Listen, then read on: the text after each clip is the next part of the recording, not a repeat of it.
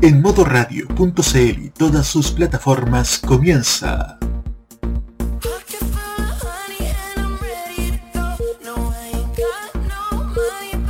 Tolerancia Cerdo, un espacio sobre la contingencia, con sus anfitriones, el Cerdito Chuletas, Seba Arce y Nicolás López. Comenzamos con una nueva edición de Tolerancia Cerdo.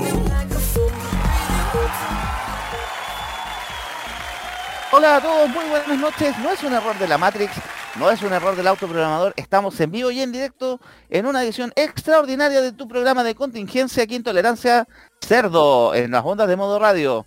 En forma excepcional estamos yendo, hoy es viernes 16 de julio son las 7 de la tarde con 32 minutos en Chile continental, día de la Virgen del Carmen, día feriado, fin de semana largo, pero estamos aquí poniéndole el hombro en una edición especial y extraordinaria de Tolerancia Cerdo dedicada a las primarias 2021, porque el domingo es la hora de votar, es la hora, es la hora, como diría Chucha, nos toca ir a, nuevamente a hacernos... ¿Ah? Me acordé de la canción de Chucha. Ahí de Felipe trata de mutear, de ahí te voy a presentar de inmediato, pero Ya. pues, voy a hacer la introducción aquí. Estábamos hablando entonces el día, do- el día domingo tenemos elecciones primarias. Esta semana estuvo muy cargada de noticias. Pasaron muchas cosas en menos de cinco días con respecto a las próximas elecciones. Así que nos vamos a dedicar de lleno a ello. Pero como ustedes saben, me encuentro con un panel lleno de amigos, lleno de gente buena onda, alegría, con toda la alegría, optimismo y el análisis puntudo y concienzudo, clínicamente comprobado. Poco entonces en el debate. Abrimos los fuegos desde Viña del Mar con don Nicolás López. Muy buenas noches. Buenas noches, pelado, buenas noches a todos. Oye, la verdad es que la misma contingencia esta semana nos dio material para una edición extra. Y tenemos un panel súper recargado. Viene bien interesante ya la cosa. No me Le encuentro solo pedir- también. Le vamos, a Dime, pedir a la, Nico. le vamos a pedir a la clase política que por favor que no nos dé tanto material que tampoco damos abasto. no, demasiado, demasiado. Gracias Nicolás. Además hoy la participación como siempre, hoy a cargo de las perillas, además, a don, desde el la- centro mismo de la noticia de Santiago Centro, don Roberto Camaño. Muy buenas noches. Muy buenas noches, queridos amigos. Estamos ya en este Tolerancia Cerdo especial. Se vienen las primarias. Oye, yo estoy ansioso por ir a votar. ¿ah? Yo primera vez que voto en el centro. O sea, no tan en el centro porque voto en el barrio Yungay. Pero voto en Santiago. Ah, igual, bu- buena vez si nos votamos en el barrio joven homosexual, perdón, young gay. Nos vamos entonces al otro, pues, nuestro, tenemos más invitados en este panel. También es parte ya de la casa, desde la comuna de Requino a región de Higgins. Tenemos a don Roque Espinosa, muy buenas noches. Gracias, Seba, como están oyentes de, cerda este especial previo a la primaria. Eh, nada, yo creo que la trastienda de este programa debe ser la más hilarante que hemos tenido. No. Los comentarios. Uy, qué manera de reírnos haciendo la Qué pauta. manera, qué manera de reírse antes de hacer este programa. O sea, y lo que nos hace reír precisamente es esta franja terminada el día de ayer que sin duda alguna da para comentar muchísimo. Así que Eh, ha sido creo que la campaña con menos cariño que hemos visto en años, esta campaña esta primaria. Sin amor, sin cariño, fue por hacer algo. Es literal, esto es un reflejo, es como una versión audiovisual y concreta del clásico meme del póngame el uno y qué wea.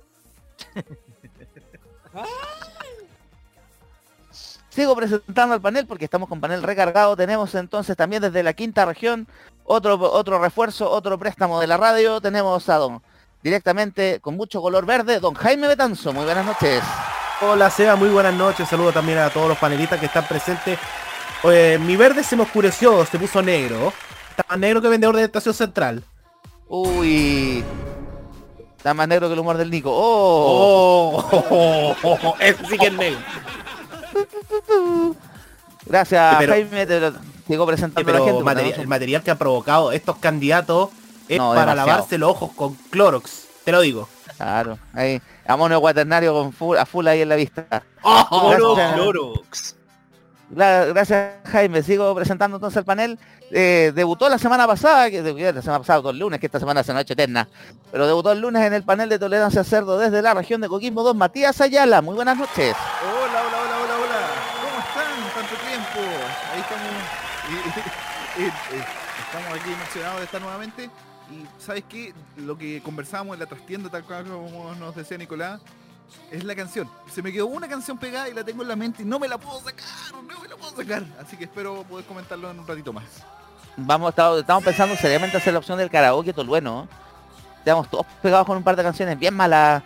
Nos acordamos de campañas en general, no solamente de campañas electorales, sino que nos hemos encontrado de acordado otras joyas de la publicidad nacional e internacional. Pero también no me encuentro solo, también tengo otro invitado más debutando aquí en las ondas de Tolerancia Cerdo en modo radio. Tenemos desde la comuna de La Florida con toda la pasión por Zelda, toda la pasión por la fotografía de don Felipe Burgos. Muy buenas noches, ¿cómo está usted? Uy, se escucha pésimo. Estamos en una nueva jornada de tolerancia cerdo especial eh, primarias. Estas elecciones uh, uh, uh, se viene con todo y por lo que se ha visto eh, hay mucho cariño entre los candidatos, sobre todo en cierto No. pacto. No, hay mucho amor, hay mucho amor. Parece que la, la, la embriaguez de la, la, la- la resaca del triunfo de, las de las elecciones municipales con, con- con gobernadores convencionales constituyentes parece que les pasó la cuenta, sobre todo a, a cierta alianza. Pero no, Sí. entonces ahí ya con Sí. el panel que estamos presentados, también saludos a don a don Carlos Pinto que se encuentra en nuestra en nuestro palco DirecTV ahí observando en la trastienda todo lo que pasa en este programa. Así que gracias a todo el panel, nos vamos con la primera canción para ir entrando de lleno. Vamos a empezar a picar ahí en el tema de las primarias. ¿Sí o no, don Robert? Pues ya, ahí estamos, ya, se- ya se lo dejé de hecho ahí. Ya pues, nos vamos entonces de inmediato. La gran Beyoncé con Single Ladies. Vamos a ver a quién le ponemos el anillo esta noche. Aquí en las ondas de modo radio, esto es Tolerancia Cerdo.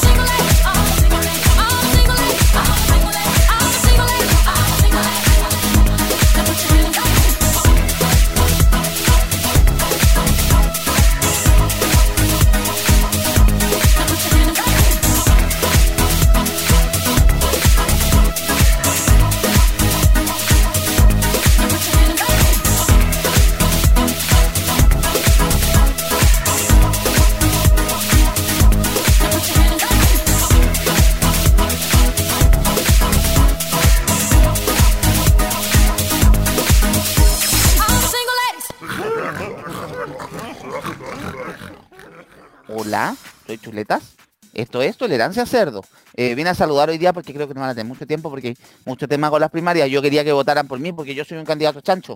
Lamentablemente no me dejaron presentarme. Así que eso. Un saludo a todo el panel. Eh, veo que ya está gente, parece vagón de metro de la punta esta cosa, pero no importa. Eh, hay mucha gente acá, así que un saludo a todos. Y nos vemos la próxima, yo creo que la próxima semana estoy de vuelta. Chao, gracias. Mm.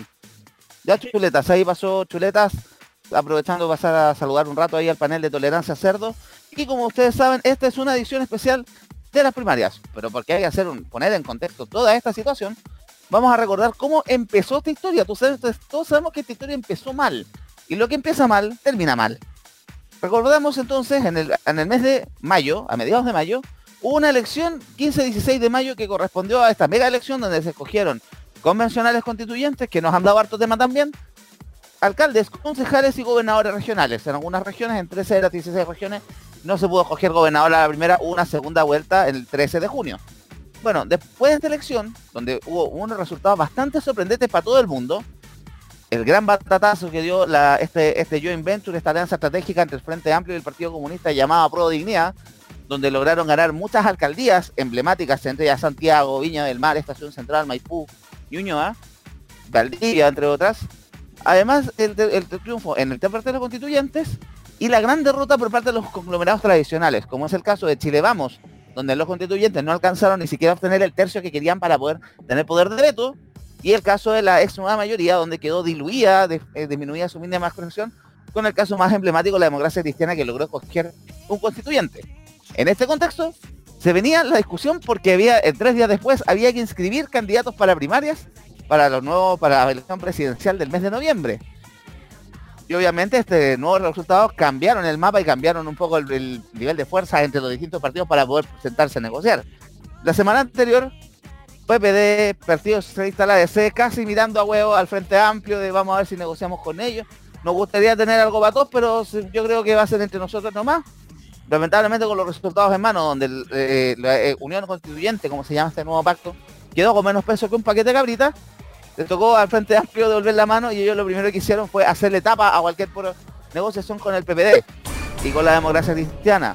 Estos tres días de arduas negociaciones estuvieron a punto de poder el Partido Socialista rompiera su clásico pacto con el PPD, con la democracia cristiana y se fuera a las primarias de Apro junto con el PC y el Frente Amplio con la, a través de la candidatura de Paula Narváez.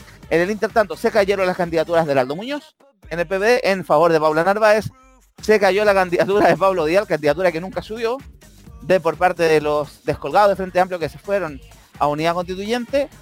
En la democracia cristiana hubo un terremoto, de, salieron, aparte fue hasta ahí luego el fracaso electoral, salió, se cayó la candidatura escogida en el mes de enero de la senadora por la región del Maule Jimena Rincón y donde afloró también de resultados de la encuesta y un poco de la reacción que tuvo en la negociación por el tercer retiro y otros temas bastante complicados con el gobierno, la presidenta del Senado, la senadora por Atacama, Yasna Proboste, que hasta el día de hoy aún no ha sido, no confirma si va de candidato o no. En este nuevo escenario, luego de muchas peleas e incluso que dejaron al pobre Carlos Maldonado sentado cagándose de frío en el cervel, no llegaron a acuerdo el Partido Socialista con la gente del Frente Amplio, principalmente con el Frente Amplio, ya estaban arriba del Pony Moral, ya estaban arriba Pony Moral y no quisieron negociar porque no, es que no queremos con los neoliberales y con gente del gobierno, cuando les conviene nomás. Así que no aguantaron de que el Partido Socialista llegara con el PPD a esta negociación y decidieron firmar solamente primarias entre estos dos partidos. Partido Comunista, con su candidato, el actual alcalde de Recoleta y nuevamente reelegido Daniel Jadwe, y el Frente Amplio que logró reunir las firmas para poder constituir a Convergencia Social como partido y presentar a Gabriel Boric como candidato a presidente. Por ese lado. El cabo de la derecha, a la derecha estaba la cosa más o menos ordenada. La UDI presenta a Joaquín Lavín, alcalde de Las Condes, que no iba a la reelección, en su tercer intento por llegar a la moneda. Sabemos cuando estuvo tan cerca ahí raguñando el año 99 y al año 2005 cuando apareció esta figura de Piñera de por medio lo sacó del camino. Por otro lado, tenemos por parte de Renovación Nacional a Mario Desbordes, que justo después de este proceso tuvo una elección interna en el partido donde le volaron el, perdón de expresión, le volaron la raja por parte de Francisco Chaguán y la disidencia de RN. Tanto así que Chaguán una vez que se unió llamó a la libertad de sus militantes y varios militantes fueron corriendo a apoyar a otro candidato. Tenemos también la candidatura de por Evópoli del ex ministro de Hacienda eh, Ignacio Briones, que fue una candidatura que nadie sabe dónde salió, lo que se cuenta por ahí en algunas publicaciones de prensa, es que una especie de palo blanco de Felipe Cas, que Felipe Cas no quería ser candidato nuevo, para no quedar catalogado como el nuevo meo, porque iba a ser el segundo intento, segundo intento que tampoco tenía muchas posibilidades reales. Y por eso, como en Evópolis, la figura que sonaba antes era la ex ministra, la actual ministra de Transporte, Gloria Hood, que luego el estallido social, provocado por un alza en el pasaje de metro que fue incapaz de parar su cartera, salió del, del cuadro presidencial y quedó Ignacio Briones ahí adelante. Y él como último candidato a nivel independiente, el ex presidente del Banco Estado, ex vicepresidente de Corfo y ex ministro de Desarrollo Social y ex militante de la ADC, ex amigo de Claudio Rego y ex apellido Iglesias Sebastián Sichel, como nuevo candidato, candidato entre comillas independiente, que fue afloró luego de un par de encuestas pagadas por sus amigos del Dinamo a través de la consultora Black and White y que también ha sido acusado un poco como el candidato a los poderes factivos porque había empresarios de poder detrás de su candidatura. Estos cuatro van por la derecha, van por Chile Vamos, después de eso partieron un par de semanas de campaña, todos nos acordamos ese día de Carlos Maldonado que anda cagándose de frío en el Cervel, Ignacio Briones llegando en una moto que le bajaron dos cuadras antes y la tole tole del Frente Amplio con el Partido Socialista. Y después a las 12 de la noche quedaron oleados los seis nombres que se presentaron y que aparecerán en la papeleta el próximo domingo. Primer capítulo entonces de esta elección primaria, partió la carrera. Chicos, algunos análisis al respecto para empezar a meternos de lleno en lo que es la carrera. Primero que pidió la palabra, don Nicolás. Adelante. Yo me acuerdo que ese día miércoles, que era el día límite para presentar las candidaturas, Sí. fue un día intensísimo en todo sentido, porque de hecho estábamos hablando casi que se iba a formar un nuevo frente popular con esta alianza del Frente Amplio, digo, del, del Frente Amplio justamente con el PS y el PC. Ese arco de izquierda no tan centro. O sea, vimos que vimos que el nuevo Frente Popular o la nueva UP duró menos que el original. No, nada. Duró, duró Y, eh, menos que perrilla para 15. Y aparte de eso, sobre todo con la candidatura de Gabriel Boric, todavía me acuerdo de cierta señora rubia que en este momento está más fondeada que, que el submarino Flash, que dijo que, que prácticamente se reía porque según, eh, según ella no iba a conseguir las firmas y hacía bullying por la cuestión. Sí, me acuerdo. Y aparte de eso también, consiguió la firma. Logró inscri- inscri- inscribir la candidatura a Boric. Pero seamos sinceros, todos miramos la candidatura de Boric a huevo al comienzo. Lo hicimos. ¿O no? Sí, pues todos pensaban que no, no va a juntar la firma. Sí. Ah, eso hay que recordar dentro del, también del contexto apareció, emergió mágicamente por las encuestas la figura de Pamela Giles como posible candidata, que luego del desastre electoral que fue la candidatura de su marido a gobernador regional, Pablo Martés, se terminó diluyendo por completo. El impulso de Pamela Giles duró lo que duró la plata del 10%, nada. Adelante Nico, sigue. Ya. Y respecto a la candidatura, voy a abrir primero la candidatura del Frente Amplio. Todos miramos a Boric a huevo. No tiene nada que hacer, Jadwe le va a volar la raja, ya bla bla bla. Oye, nos dimos cuenta que, que- que- que como candidato era, era mucho más potente de lo que pensábamos, o sea, de verdad, Era más competitivo de lo que creíamos. mucho más, o sea, de hecho casi todos pensamos que esta, que, que esta primaria era para regalar la cuestión a Jadwe. Claro, Es para Y- legitimar a Jadwe, que Jadwe hace candidato corriendo solo. Y ya vemos que no puede ser tan así. Respecto a la derecha, a ver, de, de Lavín, nada que comentar. De, de Bordes, poco que comentar. Eh, de Briones, los torturamos un rato. No, lo recuerden que tenemos que tenemos temas para más rato, así que ahí tenemos Ah, que ya, hablar de. ya. Ahí- Vamos a hablar ahí- de las candidaturas que son ya una tortura aparte. ya, ahí vamos a- Y también... El mamito Contreras estaría orgulloso de nosotros con esas torturas, pero bueno. Exactamente. Somos la nueva CNI, ya. ya. Y aparte de eso, tenemos un candidato que las ha hecho todas. Que ha pasado por el... que tiene más espectro político que Javiera Parada. Que eh, prácticamente se la puede dar de pobre, indigente, homosexual, traficante, drogadicto. O sea, o sea, lo ha hecho todo, todo. el lo ha hecho todo, todo, todo, o sea, prácticamente todos los males del mundo lo sufrió él. Es como la vez Gallardo Wicca. No es que la vez Gallardo también ella es homosexual, era bisexual, hija de militares, hija de desaparecidos, las tenías todas. O sea, o sea, si me queréis vender una candidatura o me queréis contar tu biografía para hacerte una novela tipo Corintellado. Claro. Ese sería mi análisis. Gracias, Nicolás. Adelante, Roberto, que habías pedido la palabra. Después viene Roque y Jaime.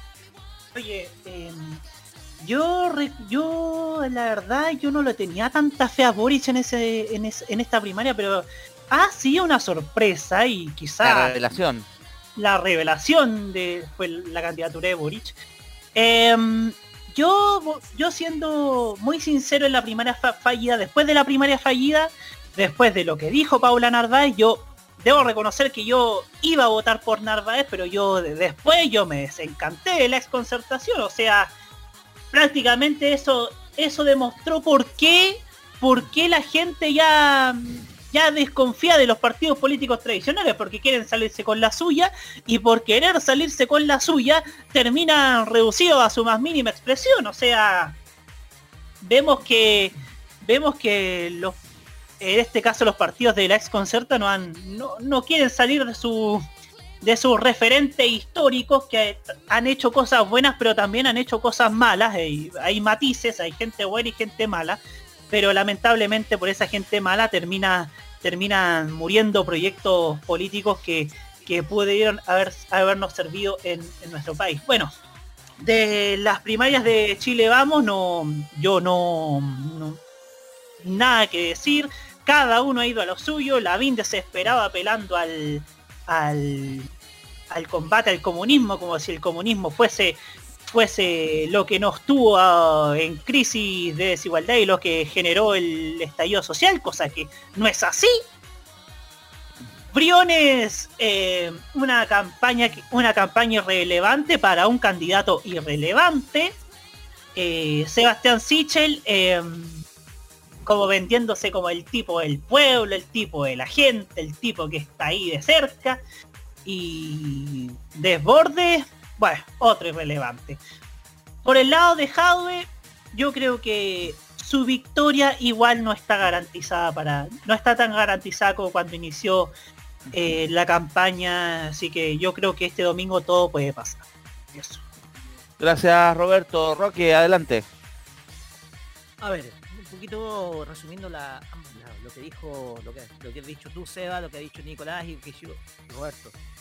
El tema acá es que esa fallida inscripción electoral, eh, si bien te dio eh, una referencia de cuán atomizada está la oposición, te da a entender un poco lo que vino después. Porque si tú analizas, lo del Frente Amplio solamente se da en comunas del sector urbano. Pero, ¿qué pasa con la zona centro-sur?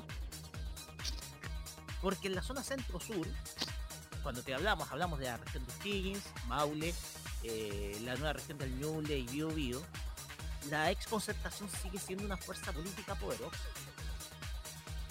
Entonces, el tema acá es que- Prácticamente instalaron a todos sus gobernadores en esta zona. po.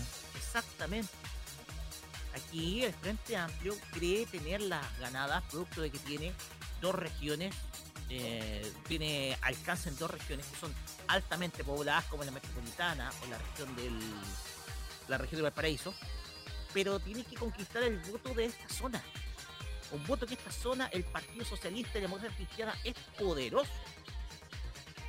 Entonces, el tema acá es que el- Frente Amplio, más el Partido Comunista, que es la Pro yo diría que no tendría la elección garantizada. Tiene que saber ganarse el voto de acá. Y ojo que estamos hablando de regiones que sumadas hacen cerca de 3 millones o casi 4 millones de personas. Sí. El tema acá es que si tú analizas lo que se ha mostrado, tenemos a un Gabriel Boric que ha tratado de apelar mucho a lo que es la palabra imposible. De hecho, comentamos, lo comentamos de, eh, de en la previa. Y vamos a hablarlo ahora cuando empezamos a analizar las campañas en sí. Claro, de hecho la palabra imposible. Por el tema de las primas. De hecho, hasta incluso yo firmé por Boric. Poco para darle, poco para darle el apoyo y el impulso. Eh, lo que he visto con Daniel Hadwe es preocupante desde cierto punto de vista porque estamos viendo un candidato cuyo único gran enemigo es él mismo. Y lo comenté el día lunes. Hadwe es el peor enemigo de Hadwe. Por sus declaraciones y ojo que en el debate del día domingo se vio muy pero muy desencajado. el gran problema también es esa es esa tropa de talibanes tuiteros de Estado que sin duda alguna no han hecho más que despertar cierta antipatía también. Sí. Si Hoy día ya hubo dos damnificados, más de la de la de los nietitos de. El caso de los Exactamente. Inti Gimán históricos y el caso de Ike Asistes. Exactamente. Eh, por parte de la derecha, la derecha, te digo al la tiene difícil. Porque hay muchísimo voto desencantado. Hay muchísimo voto que está desencantado. En primer lugar, estamos viendo la verdadera cara de Joaquín Lavín. El Lavín conservador, el Opus Dei, el Lavín pro dictadura, el hombre que siempre ha sido un hombre que ha vivido gracias o comiendo gracias a Augusto Pinochet Ugarte, tanto en Cieplan como también, o sea, perdón, tanto en el ODEPLAN, que fue la institución en donde, en donde trabajó de la mano con eh, Miguel Castro, que sería uno de los referentes, de- referentes económicos dentro de la derecha más conservadora, A José Antonio. hermano de José Antonio Castro y padre también de Felipe Castro. Hablando de Miguel Casris, que es uno de los creadores de estos sistemas de apoyo social focalizado que últimamente durante la pandemia se han sido cuestionados producto de que el alcance y, la efectividad la efectividad de su llegada a, a la población más pobre ha sido muy discutida, sobre todo en la pandemia. O sea, ya esos objetos de estudio para los think tank o in- centro de investigación de universitario. Pero hemos visto el Lavín que es de verdad, el Lavín conservador, el Lavín eh, que es la verdadera cara de Joaquín Lavín, ya no el tipo buena onda que se... No es la bien de los matinales. Claro, en las matinales. Ahora es el Lavín de Real Lavín. Y no es chiste.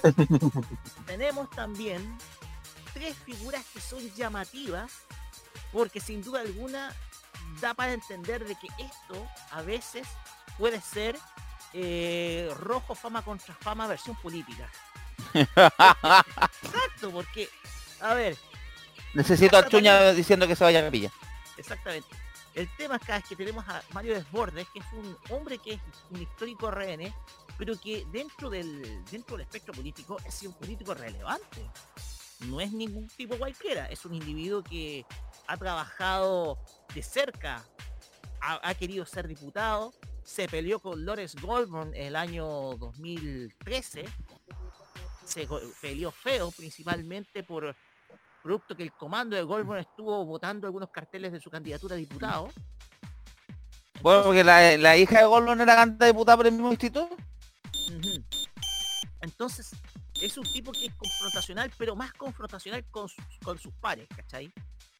Ya. Más confrontacional con sus pares. Tenemos también a... Y tenemos acá los dos nuevos talentos. Los dos nuevos Más lentos que talento, pero bueno.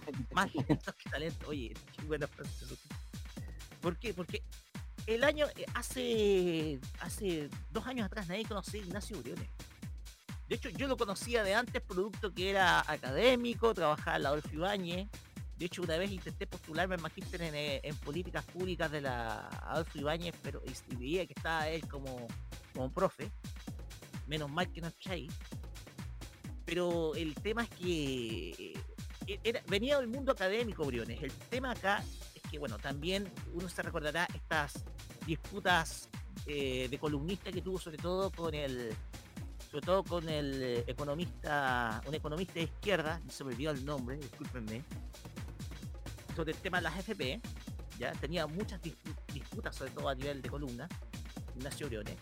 Y lo, y, y lo único que se conoce a nivel público fue que fue coordinador macroeco- macroeconómico de la primera del primer gobierno de Sebastián Piñera. Alcanza el Ministerio de Hacienda, luego, Luego el estallido social, cabe recordar. luego que Felipe Larraín cayera en desgracia completamente, se diera la gran, se diera la gran eh, a Eduardo Aninat. Que ojo, ojo, ojo con esos detalles, después- al final lo voy a hablar porque hay una reflexión final después de, después de eso. Y se da, se da, se da conocido luego de eso, de ese paso por el Ministerio de Hacienda que fue completamente irrelevante. El tema es que yo no creo tanto en lo que dice Felipe Cas con transformarse en el nuevo Meo, porque yo creo que le tuvo miedo a esta elección presidencial Felipe Cas. Le tuvo miedo porque es el líder natural de Bópoli. que si tú comparas el peso, el peso político de ambos, obviamente Cast es el que tiene el peso. Briones absolutamente es nada.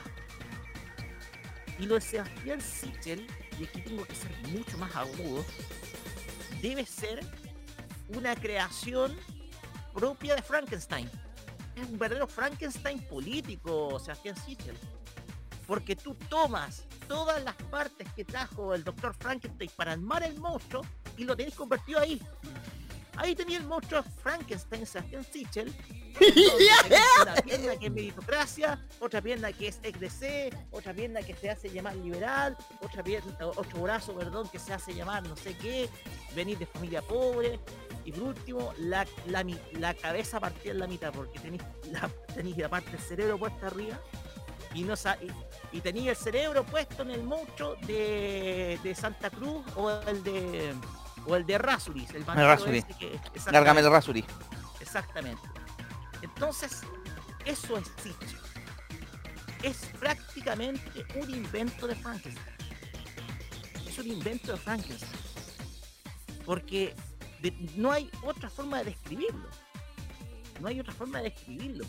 Porque aparece de la nada en el programa de Aquí Somos Todos, en donde es tiene pantalla más que frecuente. Pero en el desempeño del Banco Estado no se pasa, no se recuerda nada. No más ¿Se recuerda que le cambió el nombre a Estado, básicamente? Cambiarle el nombre a Sabio Estado, punto. Pero nada más que eso. Y obviamente yo no me acuerdo de esas historias de meritocracia, esas historias falsas de meritocracia, porque al fin y al cabo es, es un- es una temática que sin duda alguna a mí, a mí me llama mu- mucho la atención. Aquí muchos profesionales de regiones prácticamente no tienen oportunidad de tener cargos, por ejemplo, de más de 2 millones de pesos, es una realidad. Así que Bien. aquí eh, es- yo resumo esta elección como una quizás una de las peores primarias que se han dado dentro de muchos años. Una elección con súper poco esfuerzo. Como dije más atrás, este es como el meme del póngame el uno y qué weá, resumió la elección. La, la ley del esfuerzo mínimo incluso se vio en las campañas, que después vamos a... Después vamos a entrar en detalle después de la canción. Gracias Roque por tu comentario. Jaime, adelante. Eh, comparto con varias apreciaciones de lo que dijeron sobre esta primaria. Esto creo que revela lo, de lo peor estado que está la clase política en nuestro país. Sin excepciones. Desde la de propia derecha hasta pasando por los partidos progresistas junto con el comunista. Eh, quiero ir por la A ver, eh, me pasa que Jadwe hoy tiene un discurso más duro para captar a los votos más duros de la izquierda. Y, cuando yo hablo de votos duros de la izquierda ya no estoy hablando de votos que son los mismos hueones que votaron por Eduardo Artea hace cuatro años. Yo voy a buscar a los hueones que de verdad están indignados con el sistema político, sistema económico, y creo que a eso va bajado. eh. ¿Onda Ahora. lista del pueblo, decís tú, a ese tipo público? Claro, claro, a la lista del pueblo. Está buscando los votos la lista del pueblo, por más que la lista del pueblo quiera mover a Jorge Charpo. ¿Cachai? Entonces, a mí me pasa eso. Pero el debate siento que lo desmoronó anímicamente y por eso se restó a debates, por ejemplo, en la cooperativa, se restó a debates en ciertos medios, porque él creyó, Iberoamerican. pero americana, porque además, además Jadwe sabía a qué se iba a enfrentar, a qué monstruos del periodismo se iba a enfrentar. Y ojo, yo lo digo en monstruos en forma denotativa, sino lo más peyorativo. Estamos hablando de emblemas del periodismo, Sergio Campos. Yo, no, yo estoy, bueno, ya, vamos a decirlo así. Estaban hablando a ciertos monstruos, ya, del río, primero que todo. Porque monstruo yo lo digo a del río porque el tipo yo sé que es es un confabulador. O Tipo sea, un todos vimos la escena del famoso video donde estaba desesperado ahí con Contando por Cuba y de Venezuela, preguntar por Cuba po. en el debate del- del- de la izquierda, por el viernes del domingo pasado. Claro, y después te enfrentáis a Mónica Pérez que trató de rebatirle el tema de la ley de medios. Yo creo que ahí también siento que le pasó mucho en la contra a Jao en ese punto. De a tocar el punto de la ley de medios. eh, como si fuese la ley de medios en Argentina y en Ecuador, que tuvieron diferentes efectos. Acá también hay una responsabilidad del periodismo por satirización, pero yo siento que en sí a Jadwe se le escaparon, se le escaparon muchas cosas y siento que se fue un poco en desmadre. Ahora, lo de Boric, lo de Boric eh, trató de hacer una jugarreta el hombre. Nadie, nadie cuenta que, por ejemplo, él, él fue a tomar oncecita con, con pan con chancho con Paula Narváez. Al sur, sí, o sí se supo ese, ese- esa noticia también. Ja- Pero también se supo el apoyo esta semana, esta semana el apoyo de un par de sacos de plomo dentro de la exconcertación, como el caso de exministro del Partido Germán Socialista. Claro. ¡Ay, O sea, el chino Correa! y en pleno apoyando a Jadwe. Es que eso te revela hacia quién prefieren ir cargados también la exconcertación, po. Los Correa, los Camilo Calona, ¿cachai? ¿A quién deciden ir? Es como lo que dijo Lavino hoy día. Prefiero que me prefiero entregarle el poder a Bachelet o a, o agua en vez de entregárselo a Daniel Jaue. Por lo menos saben que van a mantener la política económica que actualmente rige en Chile, que es la política económica neoliberal. Eso me pasa Claro. a mí eh, con Boric. Ojo, eh, respecto a los resultados del domingo, no creo que puedan, vaya a haber una gran cantidad de votación, porque esta votación es muy sectorizada, para no Muy decir de sesgada, muy de, lo- muy de nicho. Yo creo que el resultado es o gana Jadwe con un mínimo, con una con un mínimo, eh, mínimo estrecho resultado, va a ganar Boric por paliza. Uno de esos dos panoramas puede darse el día domingo. Ahora, ¿qué me pasa con Chile Vamos? Eh, ustedes lo dijeron, se destapó la verdadera cara del Juaco. Tapó la verdadera cara de Joaquín Lavín. Que no es el hueón simpático que fue a cantar con Francisco Vidal al bienvenido, que se disfrazó patéticamente de Super Mario en una teletón. No es ese Joaquín Lavín que todos quieren. El verdadero Joaquín Lavín es el que se mostró en la franja. El Lavín tipo 2005. Ese que decía un 2005 voy a pasar a segunda vuelta. Le voy a ganar a Michelle Bachelet y vamos a hacer el cambio. Fue mentira. Es un Lavín No- que va a pelear los votos, va, va a pelear los votos al nicho de la, de la extrema derecha, va a pelear los votos acá. Y eh, solamente podemos decir que son los votos de José Antonio Cas, porque los votos del Mógenes Pérez de Arza ya dijeron los hueones, que son un 1%. No vamos a ir a votar. Eh, me pasa ahora, ahora con, con Desbordes, ese hueón, ese hueón está más solo que Sebastián Piñera en el Día del Amigo. Solo que No, Sebastián mal. Está mal, porque la elección de la interna de renovación nacional lo derrumbó. Lo derrumbó a, de- a Desbordes. Y claro, ¿cuál fue el precio que tuvo que pagar Desbordes para perder la presidencia del partido? La cuestión es tan fácil. Sentarse a dialogar con el Partido Socialista, con el PPD, con la democracia cristiana, con el Frente Amplio, con el Partido Comunista. Tratar de ser la voz, la, la voz de la co- cordura dentro de este desorden que fue post estallido social, mientras la derecha más dura, pues casi queremos correrle bala a todo el mundo. Desborde llegó una postura, a ver, esperen, la gente está, está claro porque está chata, está, está con hambre, está molesta, no tiene oportunidades. Eso Ah, que podíamos tratemos de pensar solucionarlo de alguna forma. Y claro, como Bordes Bordes trató de apelar un poco más al discurso conciliador, resulta que se le tiró a la derecha más dura, que sigue la postura de pues, corrámosle bala a todo el mundo. Y, y claramente además- esto lo dejó solo. po. Además, no que no se te olvide que fue uno de los hombres que permitió la formación del pacto, del Tratado de la Paz que permitió la constituyente. Estaba ahí Claro. Desbordes con Gabriel Boric, con Chaguán, con Van Rieselberghe, con Fuachaín, Carlos Maldonado, con Yanna Proboste, todos firmando ahí en el ex Congreso Nacional. A mí me pasa que ese es el pecado y además Desbordes no fue al discurso duro porque él sabía que con discurso duro siendo él un ex carabinero podía perder, eh, esa- sabía que le- no le podía jugar a favor. Lebriones, apoyo más del centro. claro, claro. quería un apoyo más del centro, hasta puede decirte casi sector ligado a la democracia cristiana. Ahora, Briones. Briones es otro weón patético para mí que viene del lobby del establishment. Viene del establishment. tecnócrata. Es un tecnócrata más que viene de las AFP. No viene. Viene de yo que vivo en Villa Alemana en una casa de clase media con pispapaca. Y gana 400 lucas, 300 lucas. No, es un weón más que le decían el Chicago Boy. Y no me engrupen, a ese weón le decían en el colegio el Chicago Boy. ¿Por qué? Porque le encanta la economía del libre mercado. No me digas pelota. Mario Briones. Que Briones, Briones es un invento. Dimondo es un invento. Ojo, el, este Dimondo político, no el Dimondo que está en Nueva El York. Dimondo, el güey que el Dimondo Real dijo que ya no quería que lo compararan más con Briones porque le estaban O contra sea- el atropello de los derechos humanos. O sea, es la vergüenza. Es una vergüenza, Briones. ¿Qué- ¿Por qué, por qué se tuvo que postular?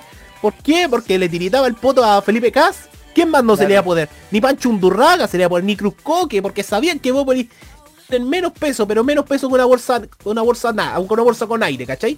Porque Popoli que- se trató de vender como la derecha moderna y terminaron votando igual junto al lado de la UDI y terminaron dejando de RN como los hueones de izquierda. Eh, no, y, y, ca- y conste que esa es la derecha progre. Evópoli es la derecha Hola. progre de este país, ¿cachai? Ese es el concepto. Evópoli es la derecha progre, que mantiene el modelo económico, pero tiene una apertura de línea que tiene que ver con temas valóricos.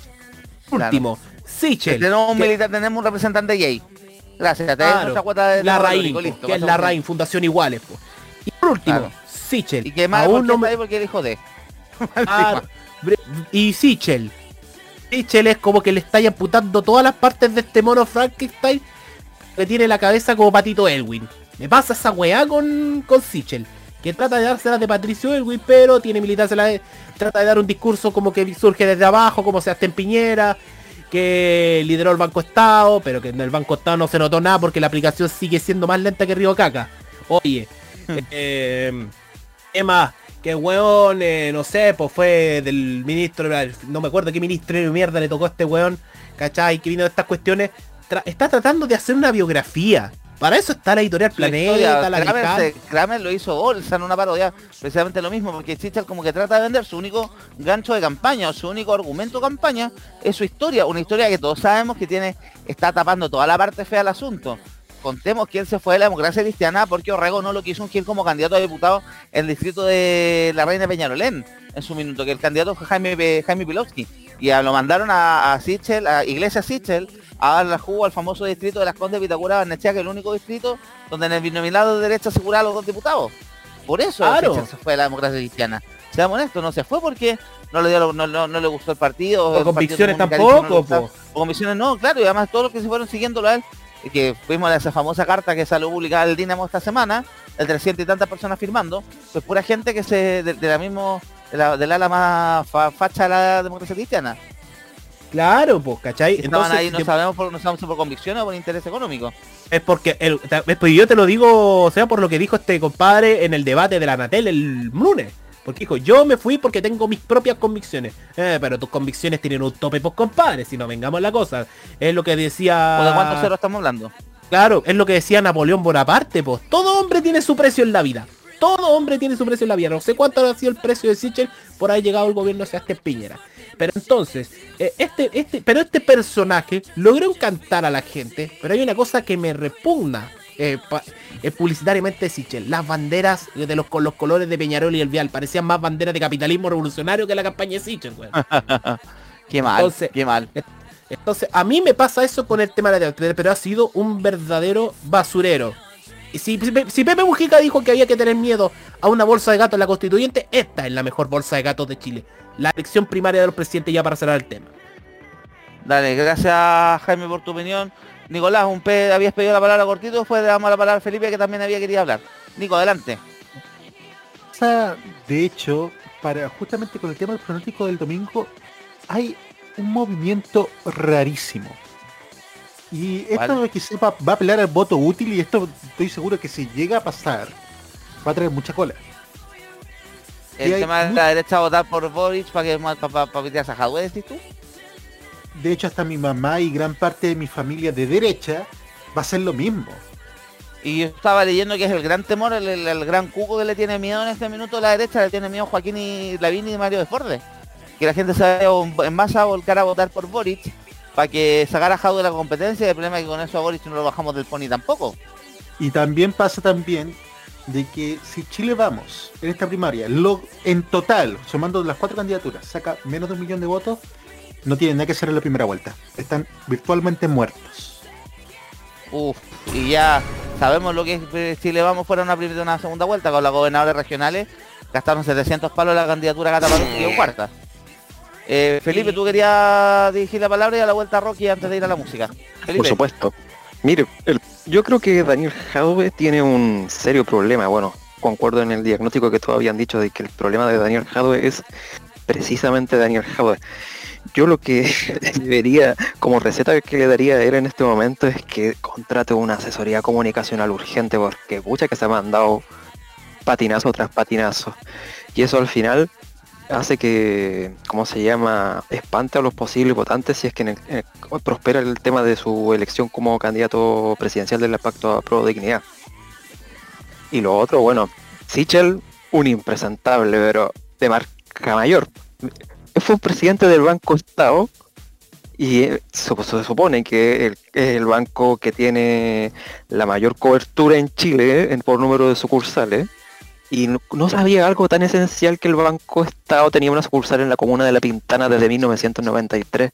O sea, ¿qué nivel de fraude de candidato estamos hablando? Ay, ay, ay. Eh, no sé, eh, a mí me pasa que Sichel es un candidato retail. Es como que... Como es Goldborn. con- eh, tal cual, es, es Me la misma... Goldborn. Exactamente. Sí, no, Sichel. Ayer yo fui al Cerro San Cristóbal y después de bajar del teleférico me encontré con el cierre de campaña de de Sichel y era como si yo estuviera viendo el lanzamiento de una tarjeta de crédito. De una tarjeta de Mm, crédito de una multitienda de, Sí, es como si estuviera viendo el lanzamiento de una, ta- de una tarjeta de crédito de una multitienda que estafa a la gente. Una, un La Polar cualquiera, ya. Eh, Eso, exacto. Sí, con- eso, eso es lo que vi. Dale, dale. Gracias Felipe Roque, tu, tu pequeña opinión cortita, después voy a yo cerrar el tema para pasar a la música. Roque, ¿estás por ahí? Quinosa, un- ahí está. Ahí está. Pasa cualquiera. Mira, la meta de Chile Vamos es 1.418.138 votos. Que es la primaria anterior, ¿no? Es la primaria anterior, sí, así es. Y la meta de, en el caso de, de ¿Apruebo dignidad? Apruebo dignidad, a ver, deja buscar el dato. Deja buscar el dato. Bueno, no está acá, no lo tengo acá. El tema acá es que si, si esta primaria Chile Vamos tiene menos de un millón de votos, la probabilidad de elección es nula. Incluso yo te lo había dicho, el tema acá es que aquí vamos a ver varias candidaturas con menos de 100.000 votos, sobre todo en Chile. Vamos. Y yo lo veo altamente probable. Si ¿Quién crees tú que sea el candidato, el Jocelyn Holt a esta elección? Mi apuesta, obviamente, ¿Briones? va a ser, eh, va a ser Briones. Briones. Briones también, yo creo que Briones. Briones. El tema acá es que la candidatura de Briones, Briones está muy mal llevada. Es. Está muy mal O sea, pusiste a Javiera Parada ahí, que es gar- gar- garantía de nada. Lo de Javier Parada es un caso de estudio. Creo que por- estos compadres creyendo que poniendo a, una, a la hija de una víctima de violaciones de los derechos humanos, cubrían la cuota de derechos humanos en, en su comando. Y lamentablemente la cosa no es así, no es por cuotas, no es por KPIs, no es por indicadores. Eh, El tema acá es que el tema acá es que mm, de hecho hubo una respuesta eh, de, de parte del comando de Daniel Jadwe, que es el hermano que apareció en la franja. sí, Así que hay una respuesta y contundente. El tema acá es que, en concreto, la meta para Chile Vamos es 1.418.000 votos. Si, le vamos al fondo, la meta es no bajar de lo que tuvieron la elección anterior. Y en la constituyente, ¿cuánto sacó Chile Vamos en porcentaje en votos? Creo que tampoco llegó al millón, ¿no? No, eh, tampoco llegó al millón. Ver, habría que buscarlo en la elección de constituyente. Pero yo te voy a contribuir con datos con el paso del programa, ya para no Ya, reiterando. Ya, pues, y, eh, mira, yo voy cerrando un poco el tema. Bueno, estamos hablando aquí cuatro, de seis candidaturas en general, cuatro por un lado, dos por el otro, que es la ley del mínimo esfuerzo. Nos estamos viendo que le pusieron mucho empeño, mucho color por tratar de obtener el voto. Fueron a al voto seguro, fueron al voto de nicho. Jadwe, estamos hablando estas últimas dos semanas, tenía un discurso mucho más duro. eh, Y en Jadwe, como dijo Felipe, tiene un problema grave comunicacional. Hay ideas de su programa que no son tan malas, pero las explicaron tan mal y se entramparon tanto tratando de justificarles, darles la vuelta, encontrar los motivos, porque Jadwe tiene que luchar contra algo en Chile que es anticomunismo. Todavía tenemos el trauma de la dictadura, de que el trauma de la unidad popular, que metieron que los comunistas iban a comer guaguas, iban a llevar todo, iban a dejar todos pobres, más todos vivir como en Cuba en Venezuela, por algo toda la famosa caricatura de Chilezuela. Y Jadwe tiene que competir con eso. El problema es que en su programa hay ideas que son súper buenas, ideas que se entiende un poco el diagnóstico, que es el caso de la ley de medios, o es el caso también del tema de las pymes, pero es que comunicacionalmente la bajada fue tan mala que terminaron yéndole, siendo un boomerang, se terminaron yendo encima. La ley de medios, más encima entrando en, este- esta discusión súper infantil, súper de PSU, con Mónica, con Mónica Pérez, o el tema de las pymes, que también salieron ro- quitándole el piso por un lado, tuvo que salir su asesor económico explicar el tema, que la cosa no era tan como habían dicho, que Jaude en el fondo dijo una, una verdad, una triste realidad, una cosa que suena súper fuerte, pero es la verdad, si una pyme no tiene plata para pagar, no tiene plata para pagar un sueldo decente, no puede existir, si tampoco aquí estamos hablando de una, de una fundación de caridad, que tiene que depender de la buena voluntad de sus trabajadores para poder funcionar y que el trabajador aguante, condiciones malas o aguante unos sueldos que no le alcancen para vivir. Creo que ese es el problema un poco dejado de estas últimas dos semanas. Eh, Boric ha sido una candidatura que, que ha ido de menos a más, pero no sé si le alcance para llegar a este, este al, domingo a lograr pasar la segunda vuelta. Y en la derecha tenemos ese poco poco entusiasmo, pocas ganas, de tratar de ganar de ganar una elección, tratar de ir convencer al botón al votante que no va a votar por ellos y por algo también es una alianza que tiene un alto voto rechazo y tienen que luchar contra eso y es más complicado. La viene endureciendo mucho más el discurso, eh, Briones que está también una candidatura súper tecnocrática, Sichel que ya no hemos reído todo que es un chiste, candidatura Sichel, aquí estamos con cosas, ahí vamos a entrar más detalles, y también la candidatura Mario Desbordes, que Mario Desbordes también le tocó pagar el noviciado, porque claramente pasó pasó a ser una figura que tomó mucha fuerza por el estallido social, por ser un poquito la voz cuerda dentro de la derecha, pero que para tratar de bajar los humos, Piñera le dio un cargo en el gobierno y, y Briones aceptó, o sea, perdón, de- Desbordes aceptó y terminó desinflando su candidatura presidencial y además su dirigencia en Renovación Nacional. Ya, Jaime, tú para ir a responder a Rocky nos vamos a la música. Eh, Roque, tú me habías preguntado cuántos fueron los votos de Chile Vamos en la elección de constituyentes. Sí, yo lo tengo acá la cifra, de hecho ya la encontré, es Ya. un millón 173.198. 20,56. ¿Ocupemos ese como techo?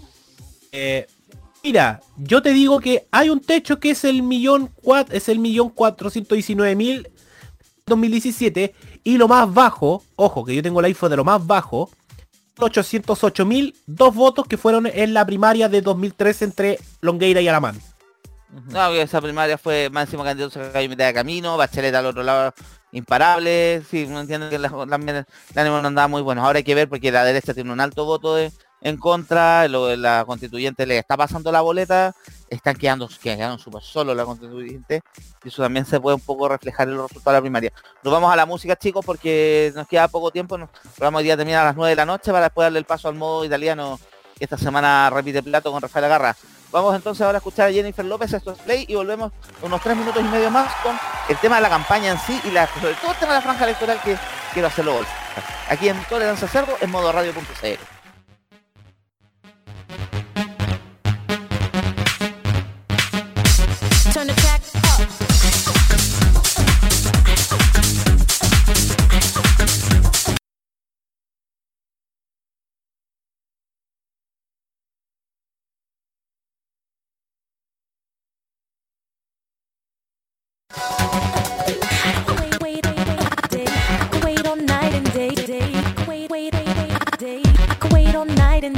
Go to a party, sit down and wait. Get my request to the DJ. Cause my song he's gotta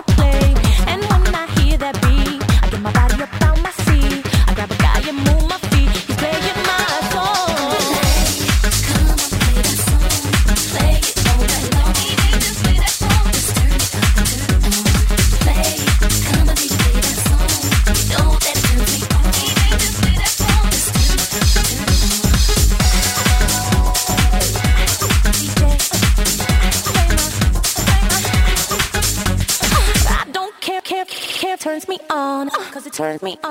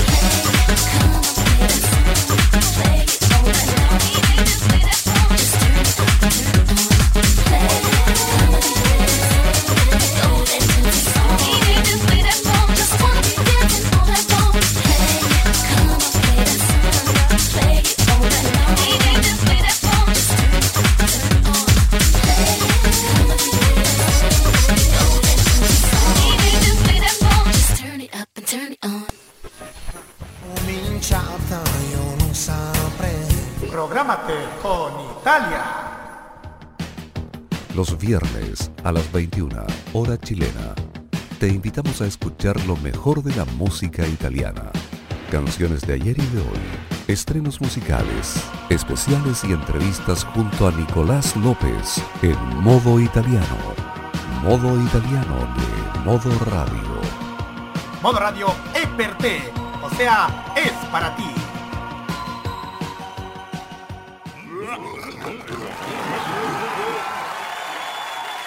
Estamos de vuelta aquí en, modo radio Tolerancia Cerdo, hablando en especial de las primarias que son el próximo domingo.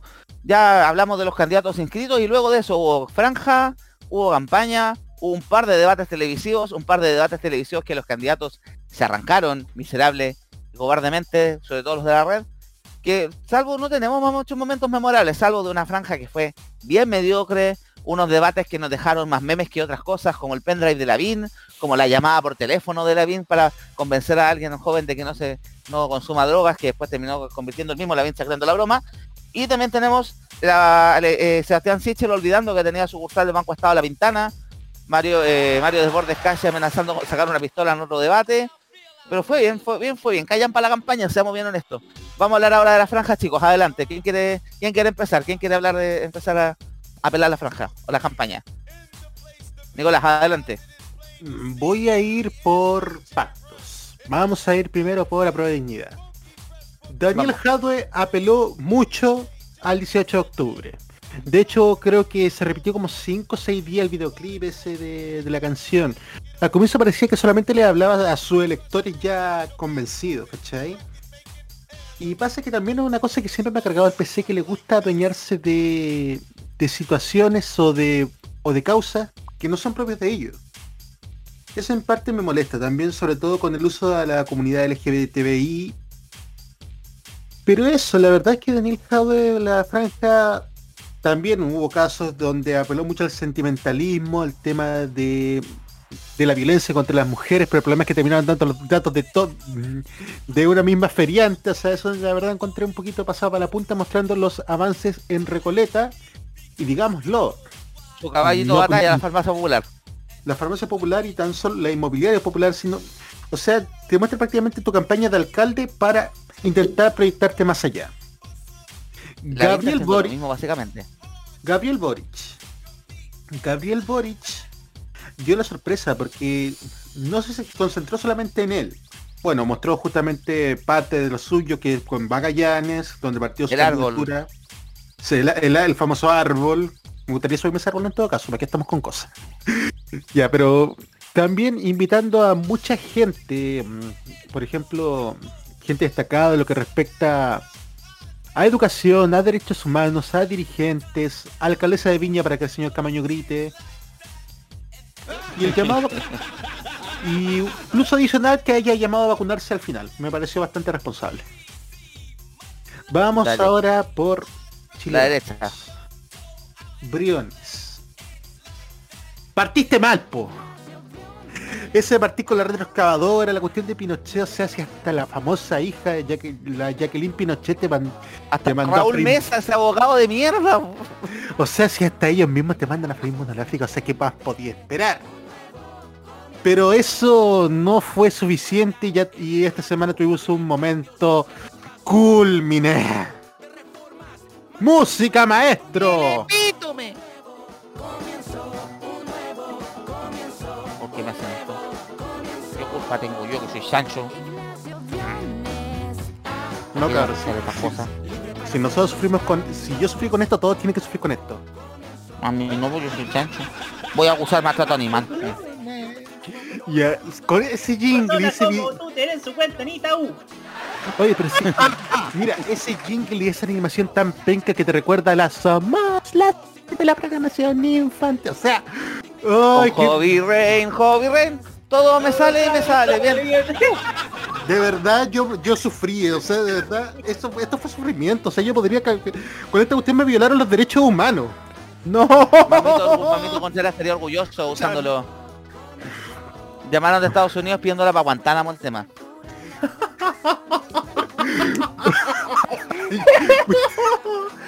Vamos con Londres 38. Londres 38 es tu lugar, Nicolás López. Vamos ahora con Sebastián Sichel. Sebastián Sichel fue abusado, tuvo problemas de alcohol, de droga, fue violado, lo violaron los curas, lo violaron, lo pegaron los milicos. O sea, prácticamente me estáis, me estáis vendiendo una historia trágica o me, o me queréis convencer para que vote por ti. ¿Cómo La la de la franja. ¿Cómo es la cosa? O sea, put- put- o sea, prácticamente pues, es para escribirte una biografía de, de sufrimiento, pero no para convencerme que, que, que vote por vos, y aparte sabiendo que tenéis más que tenéis más espectro político que Javier Parada o que este Eduardo Díaz, que era el del Partido del Sur. Del Sur.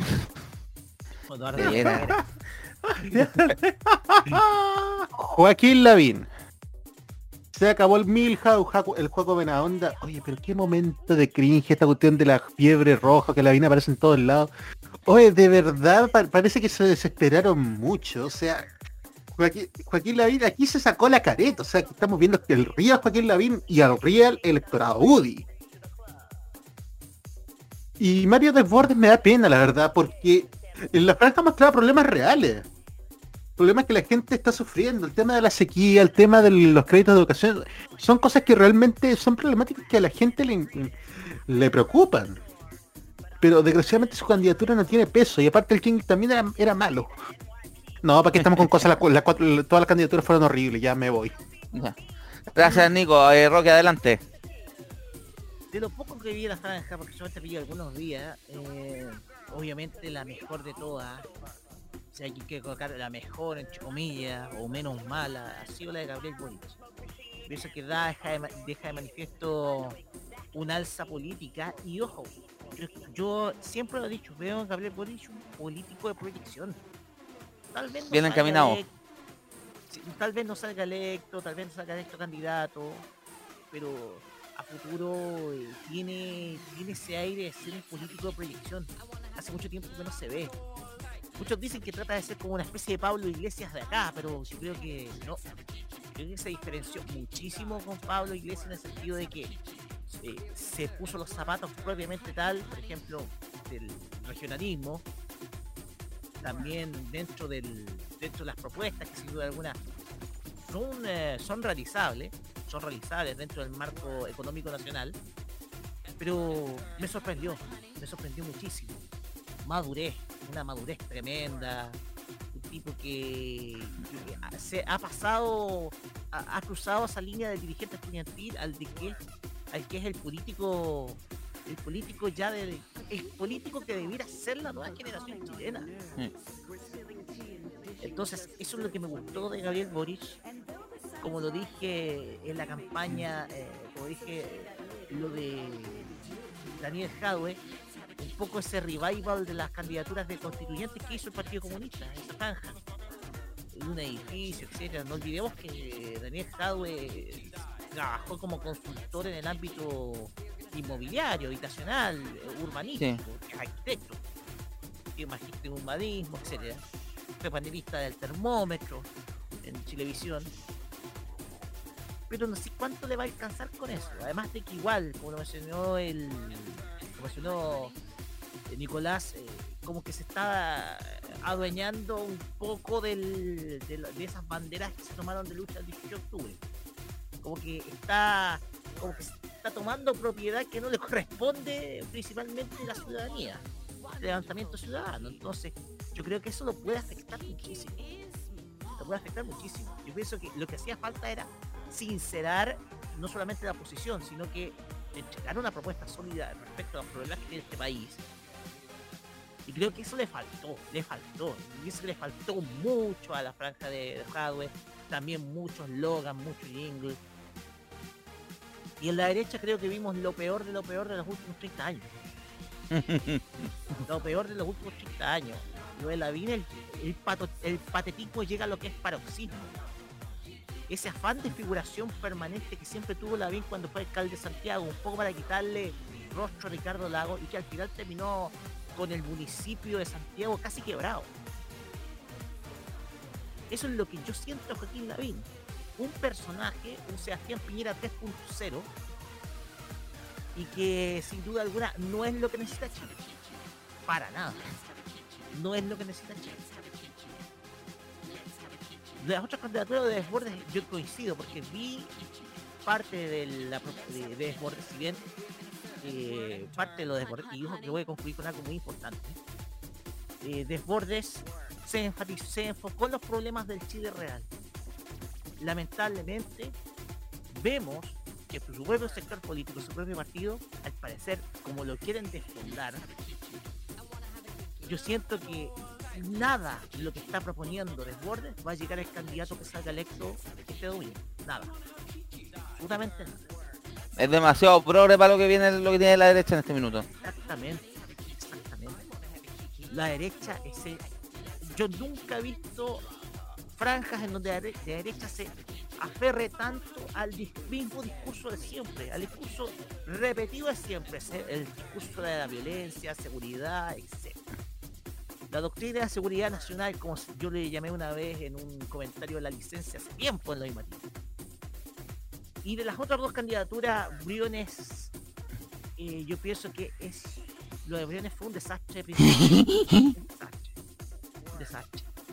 Yo pienso que aquí esto, esto da para los anales de lo de qué tan malo puede ser lo malo. Qué tan malo puede ser una candidatura, eh, o mejor dicho, una franja, tanto que si tú llegas n- eh, hasta incluso el, el amateurismo de Arturo Frey es mejor que eso.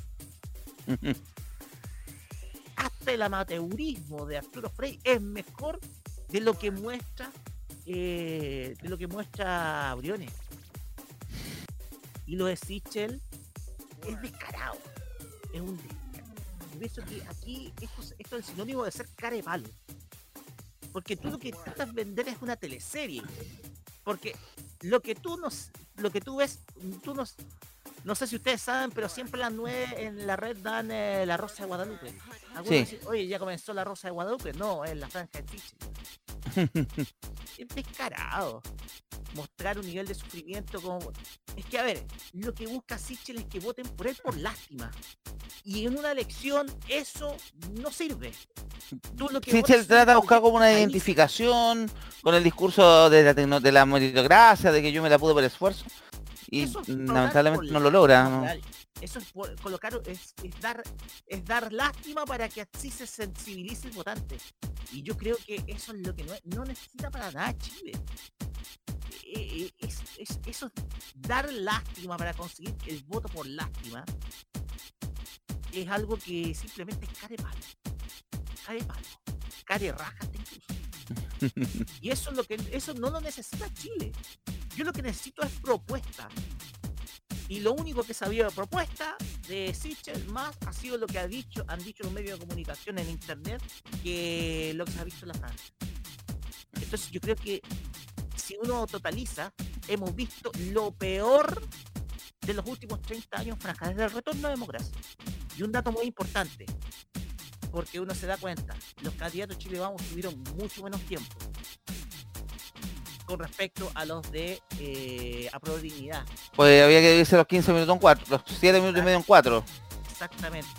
Eso estratégicamente le puede favorecer mucho a Dignidad. Ojo que los, eh, esos minutos fueron muy bien aprovechados. Fueron muy bien aprovechados, sobre todo por eh, sobre todo por Gabriel Boric. Porque al final, al fin y al cabo, tuviste muy poco en la franja de la derecha. Muy poco, minuto y medio. No es nada. Es nada para mostrar algo. Entonces ahí tú ves también el grado de descoordinación que ha habido en Chile Vamos, no por cómo inscribieron las candidaturas, sino en cómo se puede repartir el tiempo o simplemente optaron por jugársela a través de a través de mandar sus propuestas a internet, a través de videos en internet. Sí. Ya con eso cierro. Gracias, Roque, hay que hacer la cortita, tenemos que entregarle el modo italiano a las 8, a las 9 del programa. Matías, adelante. Mira, eh, primero, Ignacio Brones. Ah, Basta, la sigo cantando. basta. Eso en primer lugar. Mira, lo que yo, eh, tal cual como, como decía Roque, lo que alcancé a ver de la franja fue al fin y al cabo más de lo mismo. Es decir, de parte de la derecha, mira, estoy más calmado hoy día. De parte de la derecha un, un excesivo campaña del terror, no eh, toma la pastilla para que se te pase la, el- lo comunista, Fiebre roja. la fiebre roja, eh, también sus palitos ahí mismo en ese, en ese mismo spot a, a Sichel, de parte de la izquierda, de parte de Hadwe, lo mismo de siempre, la- luchando y luchando. eh, la- darle una épica que no tiene. Exacto, lo, lo mismo de siempre. En realidad, como también concuerdo con Roque, lo- las de las campañas que más, eh, o de la campaña que yo más recuerdo de todos esos días que vi, fue la de la de Boric. Aunque también eso de el Lolain tampoco ya no, no va tanto. Ay, yo soy el candidato Lolain, el del pelo desordenado. Encuentro que tampoco ya no. Como que él ya no es el del pelo desordenado de, inicios de, de su de su movimiento político. Ya no es él. Claro, y trata de llamar a la, a la gente joven para que vaya a votar por él con ese, con ese lado. Y siento que es más contrario en sí eh, ese hecho. No, no creo que vayan por ese lado la gente.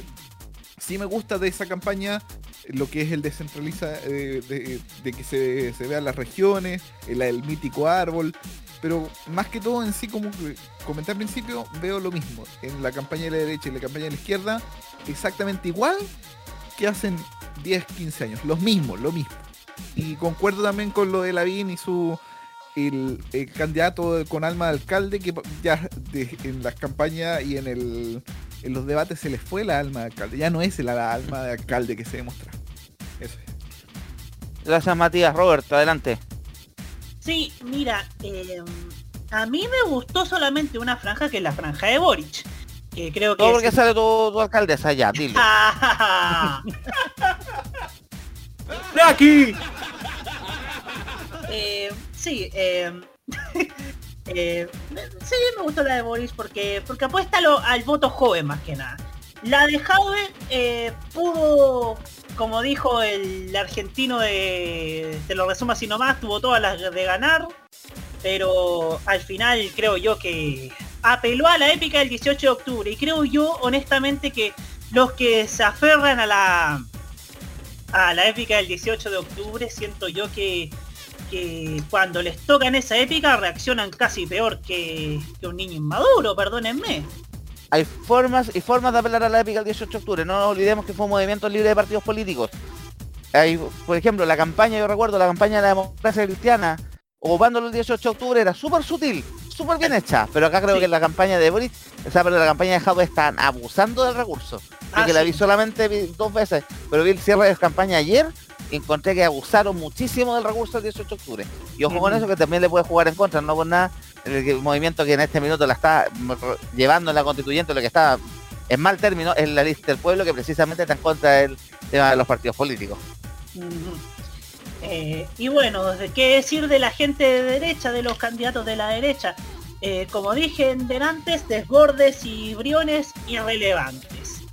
Sichel, siento yo que, que se vende como el niñito, como el hombre que vino desde abajo, que es de la galería y yo soy de ustedes. No sé si se acuerdan. El Claro. el Argandoña. El Argandoña, claro. Y, y Lavín, bueno, acá no vimos el Lavín buena onda que hace el abrazo de Maipú con Vidal, Francisco Vidal por supuesto. Y no y hoy día vimos el Lavín de 2005 que poco menos que prometía un un La cárcel isla, me acuerdo de la La cárcel isla, la cárcel isla dijo. Yo, bueno, Lavín, el presidente con espíritu de alcalde, ojalá sea, no, no haya sido, no sea el espíritu de alcalde de, de Santiago, porque dejó un forado Ojalá que sea de alcalde, no de alcaide, porque para allá va. Claro.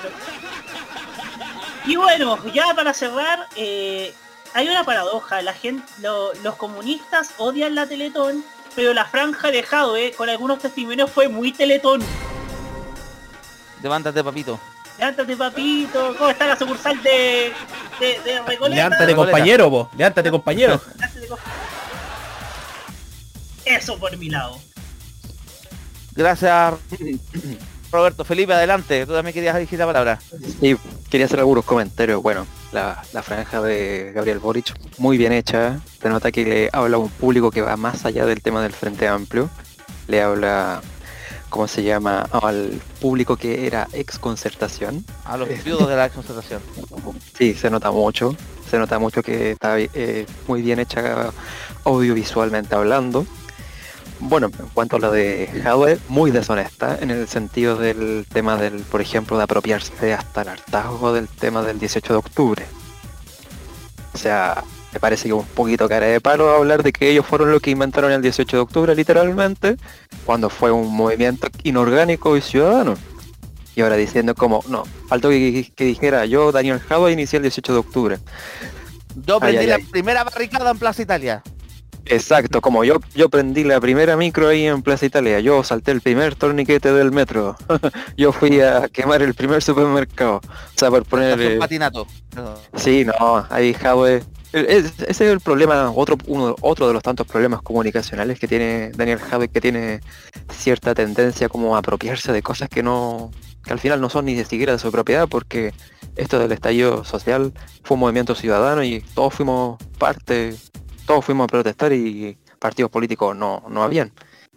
Y bueno, en cuanto a lo de la derecha, más irrelevantes que nunca. La, Lavín, yo siento que Lavín está súper irrelevante en este en este periodo. No, yo, yo- a mí me da la impresión de que está como ya viene de vuelta. Y bueno, la, la- ¿Será el último intento de Lavín por llegar a la moneda? a mí me da esa sí. impresión. A mí me da, me da, que sí, me da lo esa impresión. Y bueno, de ¿cómo se llama? Sichel, la, la franja más crítica que comercial de auto con palabras en inglés hasta por si acaso. Así como es como que es como que vendieran un auto chino y en vez de ponerle una marca de dos letras, eh, marca Sichel, así puras palabras en off, así beauty, cosas así como como, sacado de la tercera, una cosa así ciútica. Un invento Dale, marketing Felipe. claramente. Gracias Felipe por tu comentario. Eh, ¿Quién me había pedido la palabra? El faltaba eh, Jaime, tú por cerrar. Matías nos recuerda que a Jado lo echaron de Plaza Italia en una de las protestas. No, buen Ah, detalle. Sí me acordaba, yo sí me acordaba que a Hadwe Sí, también me acordaba de eso. echaron de a la primera, porque tuvo do- 12 en un día que llegó a Plaza Italia. La primera lo echaron. Atribuyeron en su momento a carabineros que estaban infiltrados y a la segunda que lo dejaron ingresar tranquilamente. Ver, ¿Qué me pasa a mí con la franja? Pero yo voy a hacer hasta primer análisis más general. Cuando uno ve la franja el primer día, ¿qué pasa? Como que ya te genera llamado de atención decir ya, eh, la franja va por este camino, este camino, este camino. A los 5 y 6 días, ¿qué pasa? Se vuelve muy monótona. Y se vuelve monótona porque se repite el mismo concepto de discursivo, de la gráfica, en lo publicitario, el lenguaje publicitario, ¿cachai? Eso permite que se desgaste la franja y que no se siga innovando. Y eso me pasó con la franja eh, de estas primarias. Voy a partir por la que es la más favorita, la Pro Dignidad. Eh, la favorita porque se puede liderar. Parece que la de Boric estaba bien orientada, eh, quiso hacer un mensaje, un nuevo mensaje más joven, con- como lo dicen todos ustedes, para las viudas y viudos de la ex concertación y algunos desilusionados de la concertación. Sin más que viudos, porque la concertación no está muerta, sino que está diluida como sal de fruta. Entonces, a mí me pasa que está buscando ese lenguaje. Yo siento que fue innecesaria esa weá del árbol. Porque no me ya voy a imaginar en cualquier momento que Boric se sacaba la chucha en el árbol y era otro weón. Ahora, ¿qué yo lo que yo recalco de Boric comunicacionalmente? Que el weón tiene aires de ser una especie de, de Ricardo Lagos Millennial. O sea, un estadista. Pero le falta madurez.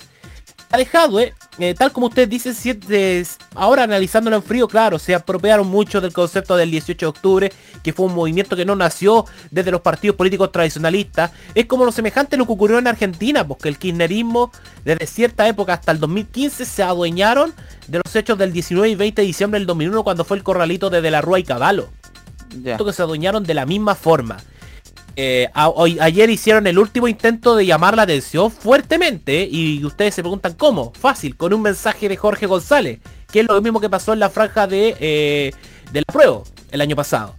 Esto es mi parte por el análisis de la franja de Pro Dignidad. Ahora, Chile vamos, yo creo que fue más de lo mismo. Desbordes eh, trató de dar un mensaje claro sobre necesidades de la gente, pero sabiendo de que él es de partido de gobierno y peor es que del partido del presidente Piñera, que es Renovación Nacional, y que a él lo dejaron solo, ya se ve con poca posibilidad. Y yo te digo al tiro, se va. Este va a ser el Jocelyn Hall de estas primarias. Para mí Desbordes va a estar último. Eh, de- Desbordes último. Briones eh, tratáis de venderlo como si fuera, no sé, por las nuevas Lady San con alitas o, la nueva, o el nuevo puré de papas Maggi. Pero a ese compadre no le sale. Y también invocando al mismo lenguaje que Sichel. Sichel trata de hacerlo desde sus orígenes bajo la clase media, que fue militante demócrata cristiano, que fue ministro de, de Piñera, que fue presidente del Banco Estado que trató de hacer en Chile lo posible y para variar comprando a la amistades a través de, ciertos medios de comunicación como el Dinamo. Entonces es fallido. Y la de Lavín creo que ya lo dijeron todos. La de Lavín es un intento más de la Lavín 2005, de ese lenguaje duro que no le acomoda a la gente porque la BIN 99 era un lenguaje de conciliación, de paz, de, de mantener la, fir- de la firmeza de la democracia. Pero este, no vimos a este Lavín y sobre todo mufándose al Partido Comunista que aún más va a victimizar a Daniel Jadwe. Porque ojo, esa es arma de doble filo. Así como le puede herir a Jadwe, puede herirle a Lavín y fortalecer aún más a Daniel Jadwe. En el sentido de hablar de la fiebre roja, de no querer más al comunismo. ¿Por qué? Porque ese no era el Joaquín Lavín que pintaba ir al bienvenidos, ir al mucho gusto o ir al buenos días a todos. Este es el Oye, pero qué Lavín involución 2005. de... Qué involución de Joaquín Lavín de un 99, donde estaban tratando de romper la, la- la dicotomía del, del sí y el no, que viene pegado a las elecciones del 88, a este Joaquín Lavín que está peleando al anticomunismo. Que este Y todo no te pone- salto... todo lo que-. Esto es lo que analizamos donde estaba Roberto, analizamos en el programa de streaming esta transmisión ilegal de ChiTV y tú, nos tocó un día analizar un VHS lleno de franjas del 99 donde estaba la de Lagos, la de Fray Bolívar, estaba la de Sara Larraín, la de Gladys Marín, que ojo, si hay Sí. una cuestión que tienen los comunistas es que nunca pierden el tono no de tener una franja confrontativa, sino de tener una franja llena de historias más relajadas, de tener una franja más en paz, me- con menos ataque, que no se dedica quiero la franja del Juntos Podemos en la época de las candidaturas de Hirsch también. eh, también, O sea, pues, no- nos entonces acordamos ese- de la ese- micro, la micro de Tomás Hirsch. por lo menos eso no se perdió en la franja de Jadwe, no se perdió el foco de ser una franja moderada, llena de historia y llena desde la épica y de la no agresión. Pero vuelvo al tema Lavín, claramente hay una involución. Este Lavín 99 que decía que no, que no le interesa el poder por el poder, que no le interesa ganarle a Lagos por ganarle a Lagos, y que lo motiva a ganarle al desempleo, a la delincuencia, a este Lavín que dice que tenemos que decirle no al comunismo, a los personajes que dividen a Chile. Entonces es prácticamente ir para atrás. Y yo te adelanto al tiro. Sichel va a dar la sorpresa el domingo. Lavín puede ganar por la mínima o lo gana Sichel fácilmente. Esto nomás para cerrar. Gracias Jaime. Mira, vamos a ir cerrando el programa porque tenemos que entregarle la transmisión primero a los minutos de reflexión por el tema de Cecilia y además después al modo italiano. Eh, análisis en general, yo la franja la vi, vi el capítulo de ayer, me parece que fue una franja súper pobre. En los seis candidatos, no, este, no tengo puntos altos. Sí me parece Lavín que está apelando al anticomunismo, está apelando a la campaña del terror, no hay ninguna evolución del año 2005 en adelante. Me parece que sí, el anticomunismo, bueno, se cayó el muro de Berlín, asúmelo, ya no te sirve de discurso.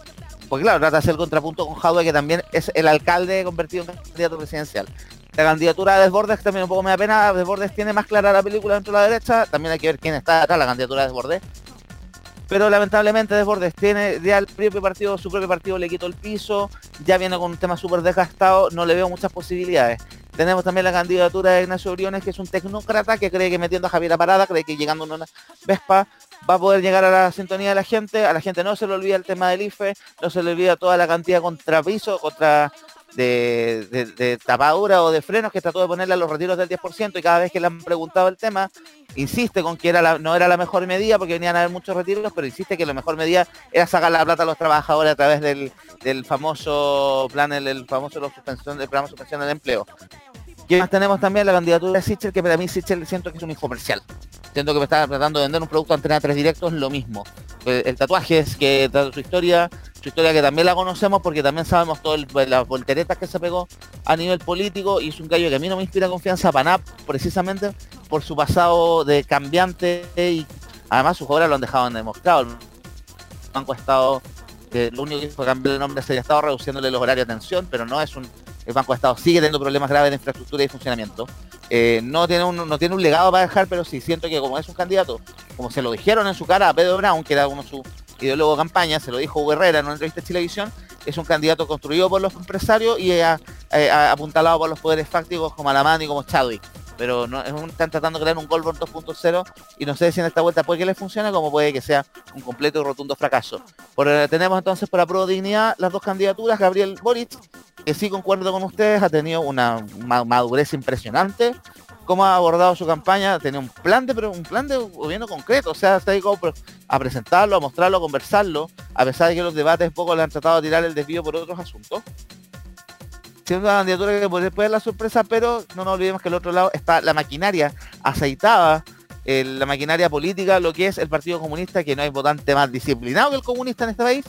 Lo tenemos al otro, la otra vereda, y eso es lo que podría momento asegurarle la victoria a Daniel Jadwe, que viene las últimas dos semanas hablando de un electorado súper duro de la izquierda, principalmente también peleando contra los medios de comunicación, pero que su principal enemigo es sí mismo no ha sido capaz de darle la bajada a sus propias propuestas, en que han trampado lo del Ministerio de Comunicaciones, que han la ley de medios en general, que han trampado en el tema de las pymes, que han trampado los días más encima, que han trampado el tema de las drogas, que era un tema que para la derecha uno de los caballitos batalla a raíz de seguridad pública y, fue un retroceso importante a la opinión pública, sobre todo ese votante promedio que esté en el, el flagelo de la droga, del, narcotráfico en su barrio y que venga este candidato a decir que va a legalizar las drogas duras, es fuerte.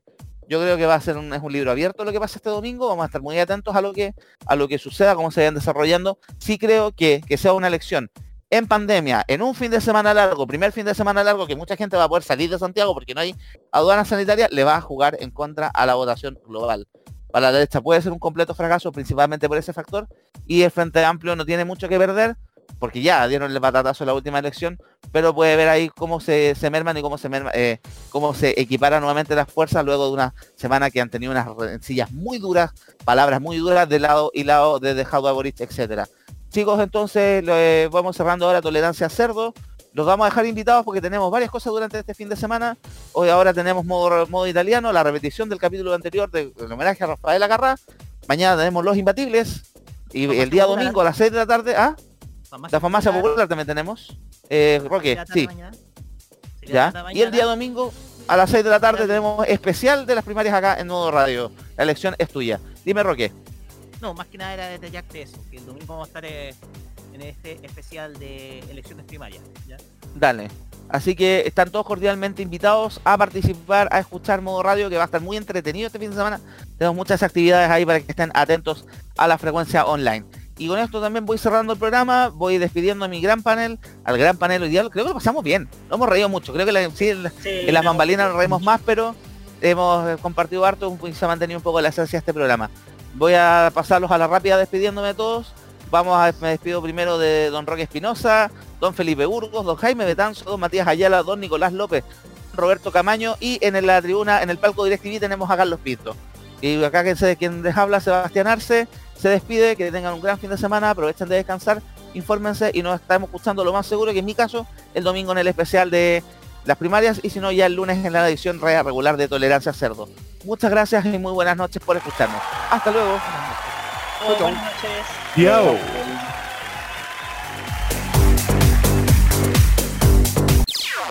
Las opiniones emitidas en este programa son de exclusiva responsabilidad de quienes las emiten y no representan necesariamente el pensamiento de modoradio.cl.